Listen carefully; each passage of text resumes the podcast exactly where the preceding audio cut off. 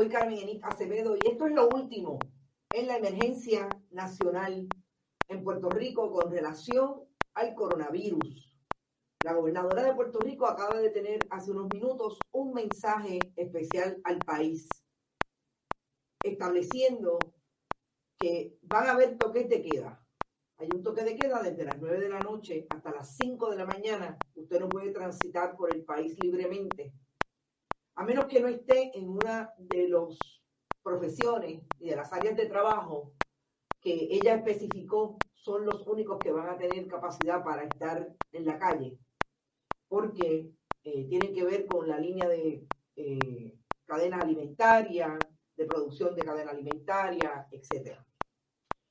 Inmediatamente hay toda una reacción de las personas con relación a lo que es un toque de queda.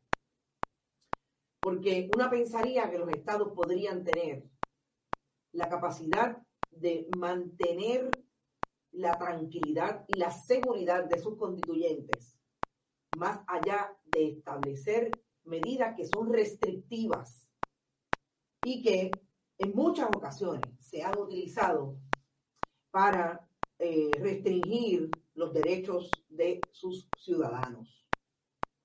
¿Por qué me parece que es importantísimo que hablemos de este tema desde el punto de vista de que el Estado no ha mantenido a partir de la crisis, no solamente del el coronavirus, entiéndase huracán María, entiéndase, los terremotos, eh, no ha mantenido un proyecto, un plan eficaz para que los ciudadanos y ciudadanas mantengan eh, una conducta de prevención con relación al coronavirus. Más allá de todas las otras emergencias que han habido en Puerto Rico a partir del 2017. Parecería que solamente mantener a un gobierno como este, de Ricardo Rosselló Nevares y Wanda Vázquez Garcet, presidente del Senado Tomás Rivera Chats, Johnny Méndez, eh, desde ahí yo creo que empezó la emergencia en Puerto Rico.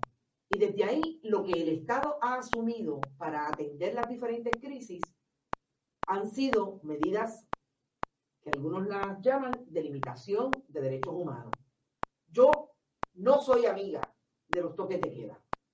No soy amiga de que el Estado imponga medidas restrictivas más allá de lo que yo siempre he creído es lo que un Estado democrático debería promover debería promover la educación, debería promover la difusión de información veraz para tranquilizar al país en un momento como este. Pero en ausencia de ese Estado que pueda ser realmente eh, efectivo en su proyecto de comunicación, vemos entonces un Estado que permanece y se proyecta con la famosa mano dura.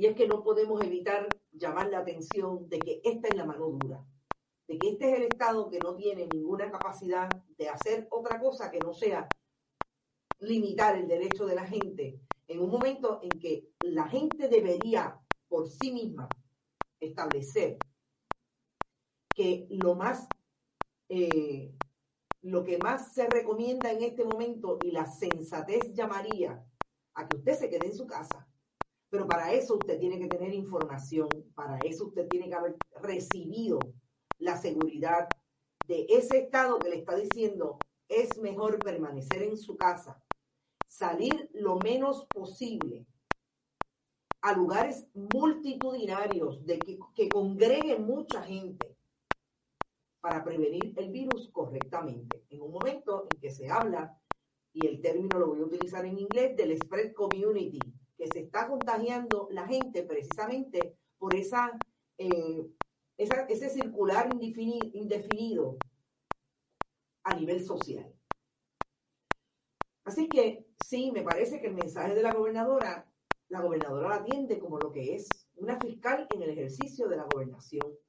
Los fiscales, muchos de los fiscales, imponen, van a, a imponer, a ser punitivo en el momento. ¿Te está gustando este episodio? Hazte fan desde el botón Apoyar del podcast de Nivos. Elige tu aportación y podrás escuchar este y el resto de sus episodios extra. Además, ayudarás a su productor a seguir creando contenido con la misma pasión y dedicación.